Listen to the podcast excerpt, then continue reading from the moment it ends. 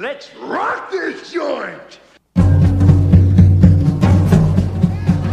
Sejam bem-vindos, meus caros amigos analistas do comportamento. Eu sou o Ian Valderlon e o que os olhos não veem não aliciam respondentes. Muito boa.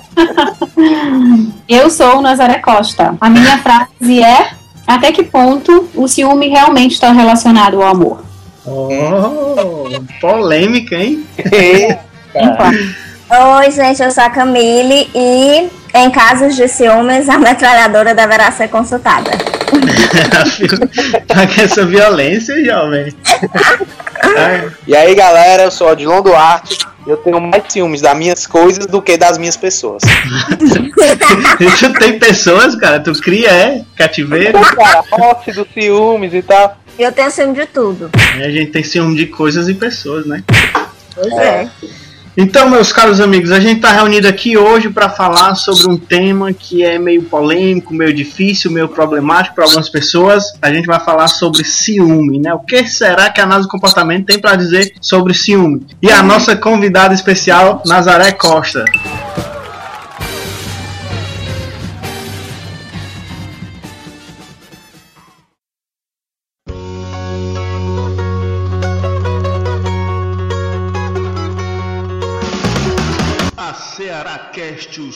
Podcast de análise do comportamento feito com a gaiatice cearense.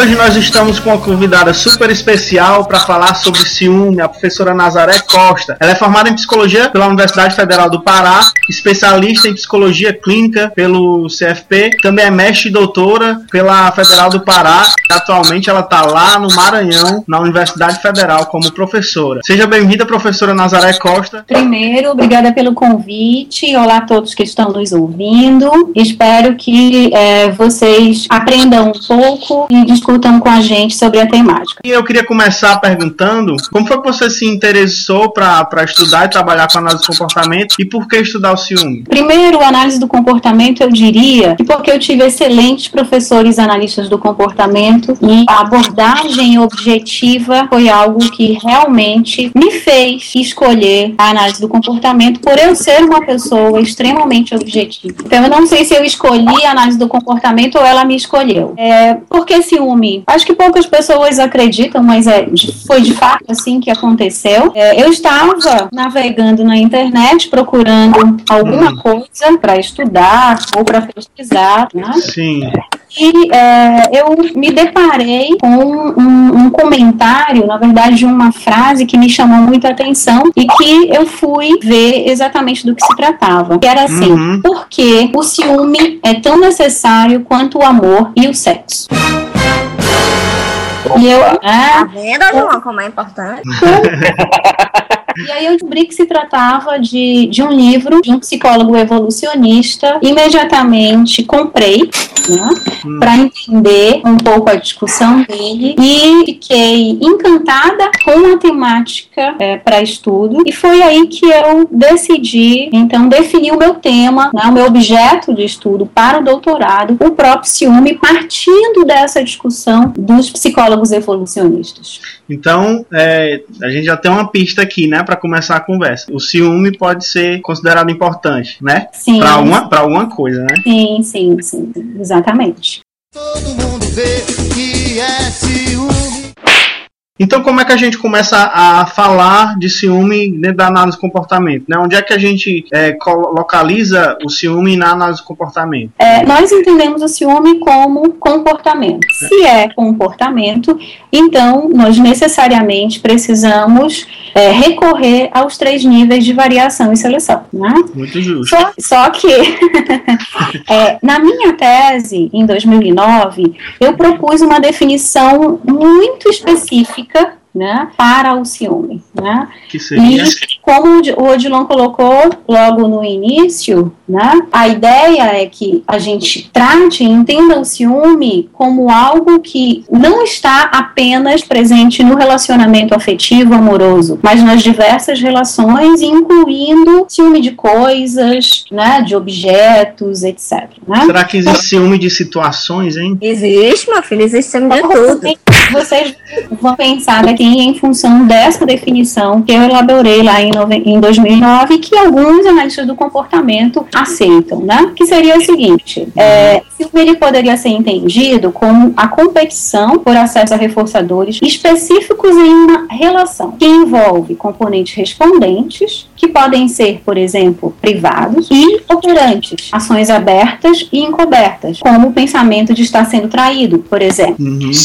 Então, quando a gente fala de é, dimensões encobertas, é importante frisar que nós só passamos a dizer que estamos sentindo ciúme e não raiva, que é algo muito próximo, Uhum. é, a partir do momento que a nossa comunidade verbal diz que nesse contexto fazer determinadas coisas é ciúme e não raiva, tristeza ou qualquer outro nome que a nossa comunidade poderia dar. Então a gente vai pela mesma lógica de compreensão dos sentimentos. A gente pega aquela, aqueles respondentes, no caso, e dado o contexto, a gente diz, ó, aquilo ali é ciúme, né? Exato. Não seria isso? Exatamente. Então ele não se resumiria a respondentes, né? Embora os componentes estejam presentes, né? E necessariamente a gente está falando de operantes. A gente não pode parar a análise no respondente. É, então a gente vai pegar essas duas partes do comportamento, né? Tanto comportamentos respondentes quanto operantes para poder é, entender ciúme, né? Isso.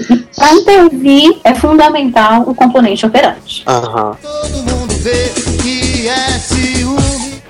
Pois bem, a gente viu que o, o ciúme, ou a classe de respostas relacionadas ao ciúme, ela, ela tem componentes respondentes e operantes, né? Se tem componentes respondentes, então isso foi selecionado de alguma maneira. Como é que filogeneticamente esses respondentes relacionados ao ciúme podem ter sido selecionados, Nazar? Ok. É, na verdade, você não vai encontrar essa discussão sendo feita de forma extensiva ou alguma preocupação dentro da análise do comportamento. E aí eu vou recorrer realmente à explicação que os teóricos evolucionistas dão, né, que se encaixaria então é, nesse aspecto. Né?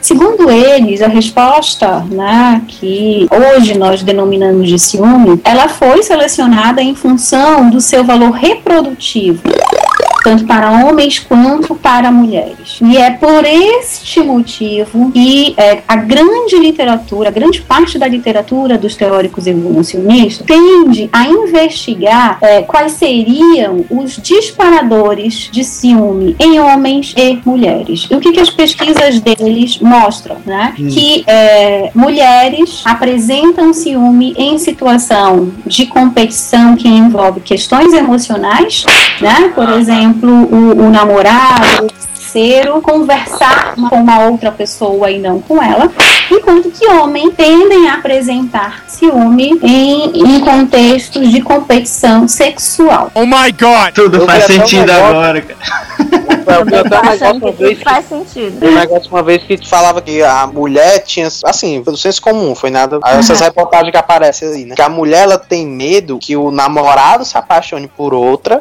enquanto sim. o cara tem medo que a menina transe com outro. Arriégua. É É exatamente exatamente isso mesmo. Ah. Eu Ela- já vi, inclusive, várias vezes, assim, em vários contextos diferentes, a ideia de que, ó, você pode até transar com outra pessoa, contanto que você continue me amando, né? Exato. Quando, quando é a a mulher que tá no caso aí de sentir o ciúme. E o contrário do homem, né? Não, você- pode, você pode até se apaixonar por outra pessoa, mas você não pode transar com ela de jeito Pois nenhum. eu sou homem, viu, Ian? Como é que é, macho? Bom, eu não sei o que eu sou, porque é, é, dependendo do contexto, né? Você é, não- poderia o sexual e emocional. E é isso que eu discuto num texto de 2008, né, que eu publiquei junto com o meu orientador, é que, é, dependendo da história de vida, mulheres podem ter ciúme sexual e emocional, ou apenas sexual ou emocional, e homens também. Mesma né? coisa, né? É a mesma No coisa. último, no último caso, vai depender do caso, né? Da pessoa, da história de vida, da, dos contextos que ela viveu, enfim. Exatamente. Todo mundo vê que é ciúme. Provavelmente essa, esse, esse cuidado a mais em um ambiente que era extremamente é, é, cheio de disputas, vamos dizer assim, pode ter sele- se- sido selecionado por isso, né? Porque ele Sim. facilitou a reprodução desses indivíduos que cuidavam mais, vamos dizer assim, né? Nesse Isso. contexto de disputa. Mas, mas com relação à, história de vida e cultura, como é que a gente entende que como é que pode surgir um- um- uma pessoa ciumenta, vamos dizer assim? Uhum. É, isso é fundamental porque um analista de comportamento nunca pode parar sua análise no nível filogenético, né? Então, por mais que a gente é, pense que foi assim que ele foi selecionado, nós precisamos olhar necessariamente para é, a história individual e para o contexto cultural, né? E o que, que a gente percebe, Só- né? Oi. Uma coisa, tipo, é. Quando tu fala que. Quando tu falou antes que era por questões assim reprodutivas. Aham. É, tu quer dizer que é mais ou menos porque é, antigamente não tinha exame de DNA e era pra, tipo, garantir que ali era filho dele, porque o homem tem que proteger. Exatamente isso que se discute. Um- seria um custo muito alto, né, para um homem a traição, né? Então ele teria que garantir que aquele filho era dele, né? Então necessariamente ele teria que investir nessa mulher para que ela é, só tivesse é, relação sexual com ele, porque para que ele cuidasse dessa prole, ele teria que ter garantia de que esse filho era dele. Por outro lado, a mulher também, né, ou a fêmea, teria que ter esse macho, esse homem como provedor. Uhum. Então, é exatamente esse o sentido. É tanto que em algumas culturas, né, que tipo, que a pessoa, que o homem ele pode ter várias esposas, tem esse- essa questão que ele só pode ter a quantidade de esposas de acordo com a- as condições financeiras dele, né? E tipo, Ah, porque, e ele tem que prover igualmente pra elas e tal, não sei o que. Sim. Acho que isso deve estar muito mais ligado a esse momento muito mais passado nosso, né? Sim, tá falando uma coisa interessante, aí eu não sei se vocês é, viram uma reportagem do Sultão do Nordeste, que aí parece no engodo. Eu vi aqui no Ceará. Exatamente, né? Acho que ali tem três esposas. Eu acho que é mais, viu? Três Todas- oficiais e umas por fora aí. Porque todas vivem na mesma casa. Eu não sei não, sei que é uma penca de filho, mano. Que esse homem... Cara, eu, tava, eu vi essa notícia aí eu fiquei pensando, rapaz, como é que se mantém? Porque ele apare- aparentou ser aqueles agricultores bem, bem humildes, né? Eu digo, rapaz, como é que esse homem criou essa reca de filho? Aí eu fiquei pensando na lógica da produção, né? Não, ele É. fez ali uns, esses um crescerem à medida que ele foi fazendo, esses mais velhos foram cuidando dos mais novos, entendeu? Um negócio meio, meio orgânico lá. Gente, o Mr. Também tem várias esposas. É, eu, Ele tem dinheiro, né, minha filha? para prover, né? Pra prover. Todo mundo vê que é ciúme. Eu acho que esse ponto é um ponto importante, né? Porque aí a gente já pode perguntar. Então, existe ciúme numa situação como essa? Para a gente começar a questionar e, e- e olhar exatamente para o contexto específico daquele indivíduo e para o grupo com o qual ele interage, né? Com certeza. né? Então, se essas mulheres apresentam ciúme, muito provavelmente é um ciúme diferenciado daquele que, fora desse contexto, as outras pessoas apresentam. Porque existem regras, acordos diferenciados dentro deste grupo específico. Então, é, nós podemos dizer que, em determinadas situações, o ciúme vai se manifestar mais ou menos dependendo deste contexto é, específico daquele indivíduo e das regras sociais. Isso é, isso é bonito demais, rapaz. Quando eu descobri isso aí, minha, minha vida fez mais sentido, ó, cara. Eu acho interessante também que às vezes as pessoas, a maioria chega na clínica, né, quando a queixa é ciúme, e a justificativa às vezes fica sempre colocando, né, algo internalista. Ah, é porque eu tenho medo de perder, fica colocando, fica nessas justificativas circulares. Maravilha. As, Ah. as, as queixas na clínica são mais assim, eu sou ciumenta porque eu sou ciumenta e acabou. É. Né? Ela não E aí diz, eu, essa eu estou ciumenta por causa disso. É, na verdade, eu, eu, eu sou ciumento, que é já uma questão, né? Porque eu sou inseguro. Ou eu sou ciumento porque eu tenho baixa autoestima. Ah, essa aí é. É um Essa a gente escuta muito. comum essas justificativas ou essas relações explicativas, né? A partir é, mesmo de fenômenos subjetivos. Todo mundo vê que é.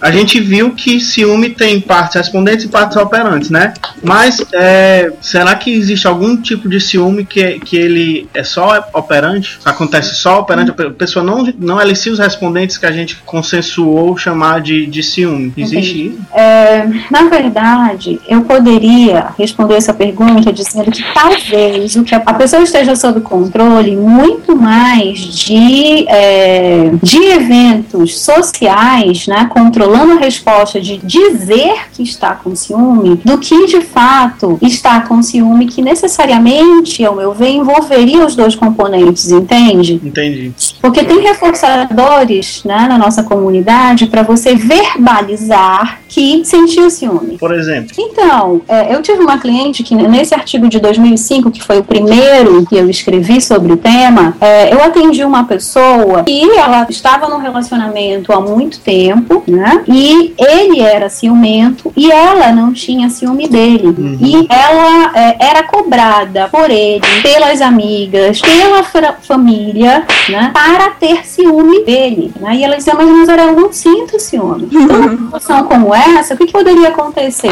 Poderia simplesmente dizer ou fazer alguma coisa numa de- de- determinada situação para que as pessoas pensassem que ela estava com ciúme. Mas o controle não era a situação de competição. ela estava muito mais é, sob controle do- das contingências sociais do que das contingências que pudessem envolver uma disputa, por exemplo, né? Isso, o contexto de ciúme propriamente dito. Uma forma de esquiva de crítica.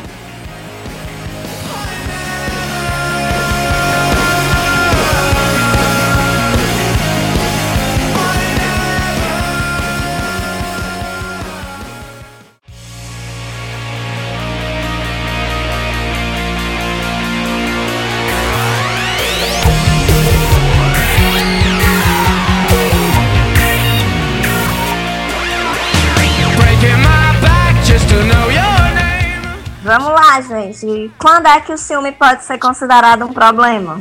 Bom, é, como qualquer problema de comportamento, o ciúme se torna um problema quando ele interfere ou traz prejuízos à vida do próprio indivíduo, então daquele que apresenta padrões ciumento e ou daqueles com quem ele se relaciona. E essa é uma regra que vale para avaliar qualquer tipo de problema. Como diria nosso velho amigo, professor e participante desse podcast Maia, problema só é um problema quando é um problema, né? Mentira, cara! É isso aí. Aldilon, conte aí sua experiência pra gente. Pois é, assim que eu. Eu gosto muito dessa história, porque foi a primeira vez que eu apliquei a análise de comportamento na minha vida, assim, de forma pensada. Eita, mano! E foi muito funcional. Aplicado? De forma pensada, planejada. Ah, ok, ok. Um Eu sujeito planejei. experimentava tudo. Eu planejei algo a se fazer. Tu fez Aí- gráfico e tudo, né, Lu, também? Não, não. Vai lá, vai lá, vai lá. Eu tava no, tava no segundo semestre de psicologia. Aí aqui na minha universidade a gente já via a cadeira de behaviorismo no primeiro e a EC no segundo. Então esse era todo o conhecimento que eu tinha de análise do comportamento. Aí, eu tá num contexto, né? Antes de entrar na psicologia, eu só tinha amizade com homem. Eu jogo videogame e tal, não sei o que. Minhas atividades são muito masculinas, pode-se dizer assim. You know what I'm talking about. E aí eu não tinha muito contato com mulheres. Quando eu entrei na psicologia, isso mudou drasticamente. E a menina que eu estava namorando na época sentiu essa mudança. né? Por que será, né? De repente, Ah, Olha aí, olha aí, as, cons- as concorrências, né, se esclarecendo, as rivais. Sim, sim. de vez em quando eu Mano. falava fulano, Aconteceu, fulano, né? fulano, fulano, aquilo, fulano, aquilo. Aí, de uma hora pra outra, eu comecei a falar, não, a fulana, fulana, fulana, cicrana, não sei o que. assim. Aí começou a vir uns ciúmes muito, muito forte, muito forte, sabe? Operacionaliza aí, o que foi que ela fazia de ciúme? O que é que ela fazia, Aldilon? Queria que tu mudasse pra engenharia. ela discutia, ela é, brigava por. Ela brigava por besteira, ela ficava colocando coisas como se essas meninas estivessem dando em cima de mim tal. Estavam. Ah, mas, mas, mas com esse teu charme todo é compreensível, né? A riegua. Estava nada, estava na friend zone pesada ali.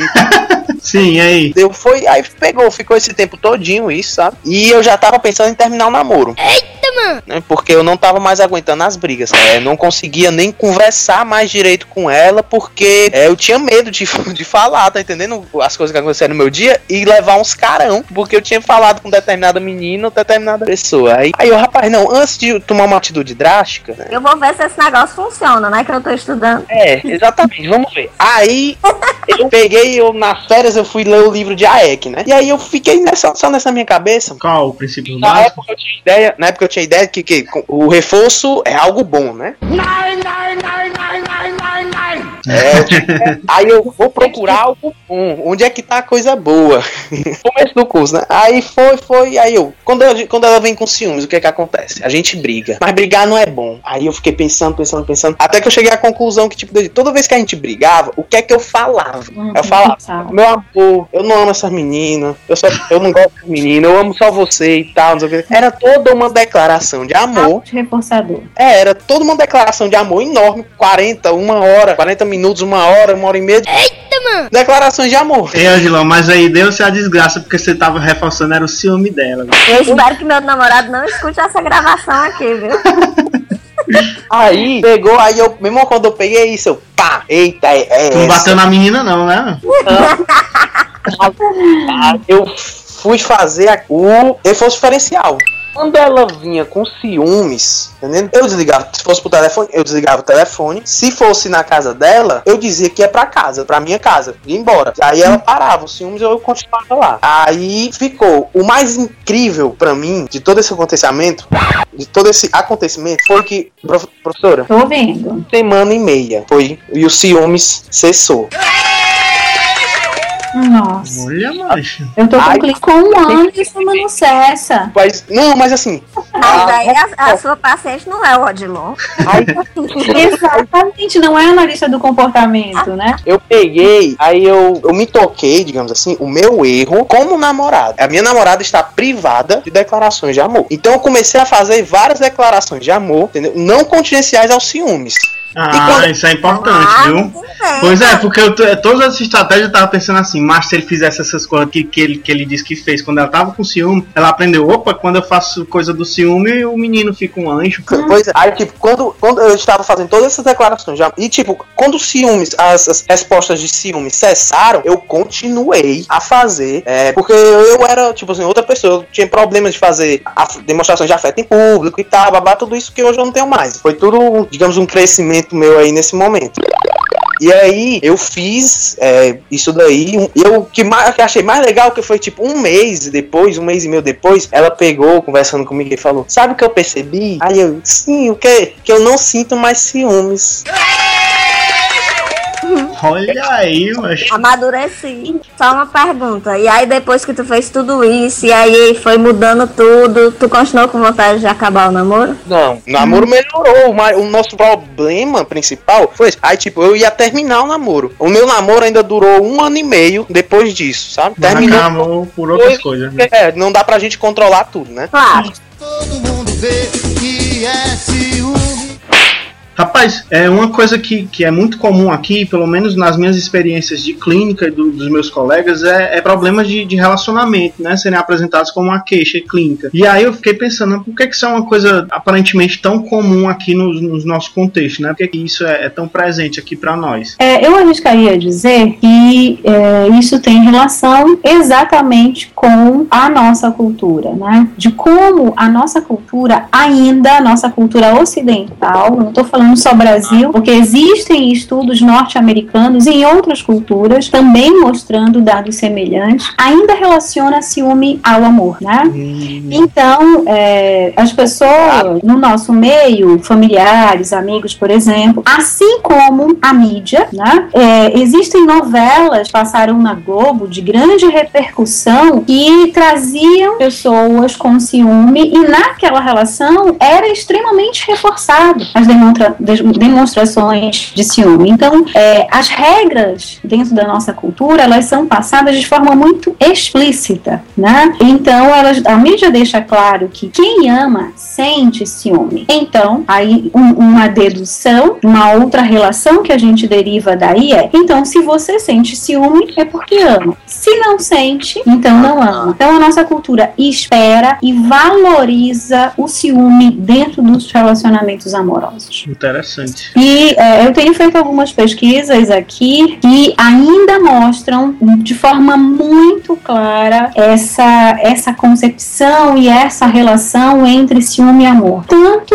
em, é, em mulheres, por exemplo, vítimas de violência, que hoje é algo que eu venho estudando, como em universitários, que é algo que me chama muito mais atenção. É, no nível universitário você também vê isso, é, é o ciúme, né? É Exatamente. uma, uma questão assim tão, tão entranhada, né, que até que tipo, pessoas é, estudadas e tal, não sei o que, estão suscetíveis a isso. Uhum. Ou são influenciadas pelo contexto cultural, que nada mais natural disso acontecer. Mas realmente a gente espera que outros contextos influenciem mais ou controlem mais né, os comportamentos. Mas não é assim que acontece.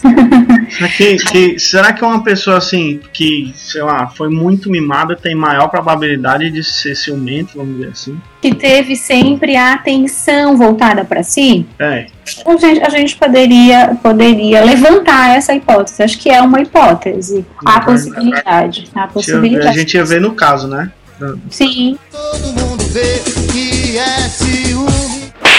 Então, já que a gente tá falando nessa parte de clínica, né? Como é que a gente lida com, com o ciúme no, contexto? Como é, como é o, o- o manejo? Tem algum procedimento específico? Tem algum tipo de instrumento de avaliação é, voltada para ciúme? Não desconheço algum instrumento específico para avaliar ciúme, né? Mas como todo terapeuta comportamental, a gente sempre parte de análises individuais, né? Então essa é é uma pergunta bastante difícil de, de responder. Mas, ainda assim, eu vou partir, né, da minha compreensão de ciúme como uma competição por acesso a reforçadores, então, algo que seria importante trabalhar é exatamente a distribuição mais igualitária dos reforçadores dentro da relação. Né? Isso é possível de ser trabalhado. Uhum. É, a partir de um ponto de vista da terapia de aceitação e compromisso, um aspecto que eu considero né, fundamental seria treinar com o cliente o não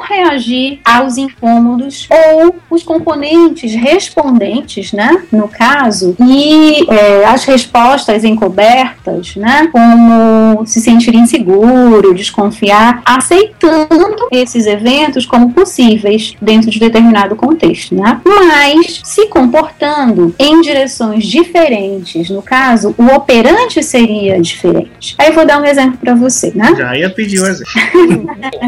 É, uma cliente, por exemplo, que sempre que o marido chega tarde, faz dezenas de perguntas e, se- e chega a agredi-lo fisicamente quando não se convence que ela, ele está falando a verdade. Hum, É, ela poderia continuar sentindo os, os respondentes, pensando que ele pode estar mentindo ou estar traindo, mas poderia, por exemplo, dar um beijo no marido, convidar para fazer algo juntos, né? Quer dizer, eu posso, num primeiro momento, manter é, os meus incômodos, os componentes privados, os respondentes, mas os operantes abertos são passíveis de mudança. sim, sim. É isso que vai, com o tempo, diminuindo quando há o controle desses eventos sobre o operante público, vai diminuindo o controle desses eventos sobre as respostas públicas, outras consequências. Na verdade, é, é um treino mesmo, né? Exatamente. É esta Eu- palavra, eu, eu, treinar. eu, uso, eu, uso, eu uso essa lógica bastante quando eu vou falar de, de alguns sentimentos, quando, como, por exemplo, raiva, né? Uhum. É, você sentir os respondentes de raiva, essa Uhum. sensação física, você não controla. Agora, agir em função da sensação ou do ambiente, isso você pode controlar. Não Exatamente. é essa a lógica? É, exatamente essa lógica. Não se deixar dominar, né? Para usar, usar uma outra linguagem, mas é isso.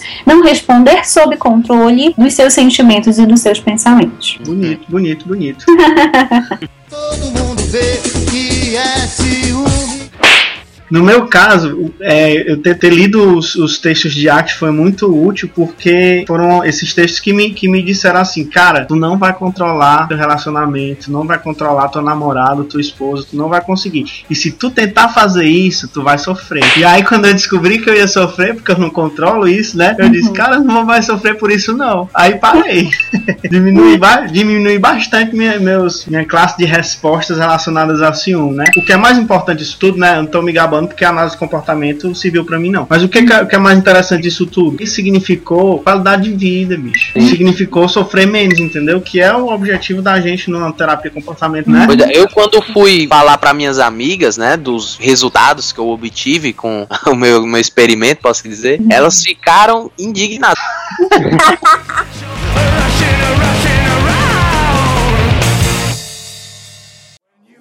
In your arms so tight, you let me know everything's alright.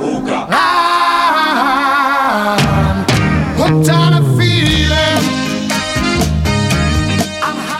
Gente, eu vou ler agora uma citação para a gente estar comentando. Vamos lá. Os ciumentos sempre olham para tudo com óculos de aumento, os quais engrandecem as coisas pequenas, agigantam os anões e fazem com que as suspeitas pareçam verdade. Diz de quem é. Do Miguel Cervantes. João Acho que Quixote não tem aqui não, viu? Eu acho que é Don Mas, Quixote. é, O que é que É, vocês têm a dizer sobre isso? eu não tenho nada não, a professora aí que vai dizer. A especialista aqui é ela.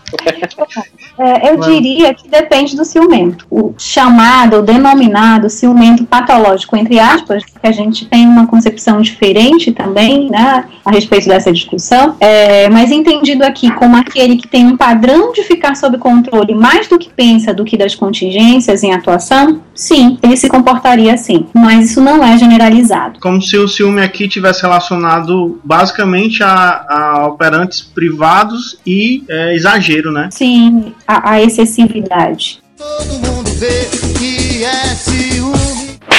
Professora, qual a importância dessa concepção de ciúmes para a prática de nós, analistas do comportamento? Ok. Bom, eu acho que é, entender que mais do que um fenômeno natural, no caso filogeneticamente determinado, o ciúme ele é demasiadamente reforçado dentro da nossa cultura. Mas é necessário olhar para isso, porque isso nos ajuda a considerar que se por um lado é normal, entre aspas, né, por ser muito comum é, e esperado dentro do nosso contexto, quando você não apresenta ciúme, isso não necessariamente é um problema, né? Isso não significa não que existe amor na relação e aquela pessoa tem um problema. Eu acho que isso é fundamental a gente entender. Ok, não te ciúme. Tanto para ela que faz os, os- os- a classe de respostas relacionadas a ciúme, quanto para quem é vítima, vamos dizer assim, do ciúme, né? Sim, sim. Ah, acho que isso é fundamental. Nos faz intervir a partir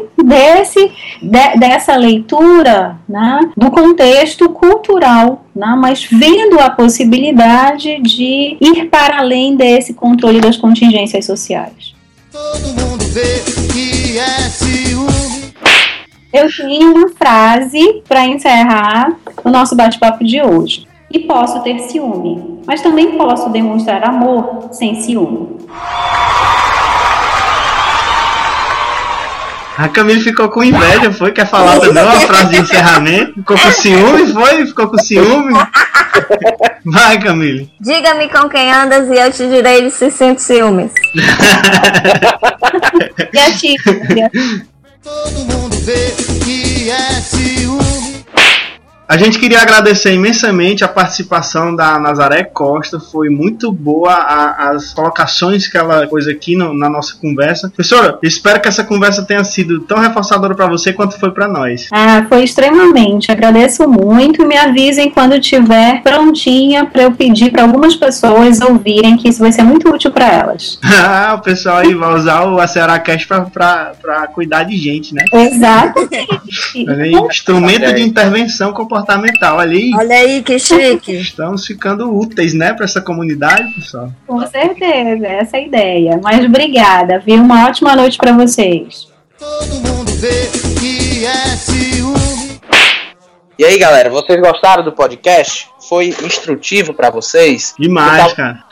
Que tal vocês divulgarem o nosso trabalho? Por favor, caracaste.ce.gmail.com E caso vocês queiram entrar em contato com a gente através do Facebook, é facebook.com barra Então, pessoal, se você gostou desse podcast, curtiu a nossa conversa, curta também aí no Facebook, divulgue com os amigos. Vamos tornar este mundo um lugar melhor, como diria Skinner, cheio de analistas do comportamento, né? Ceará vai dominar o mundo.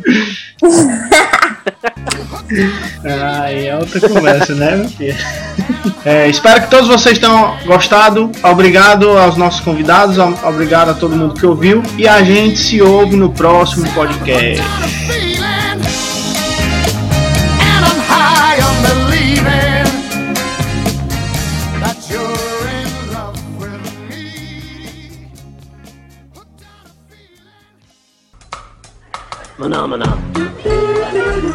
Pronto.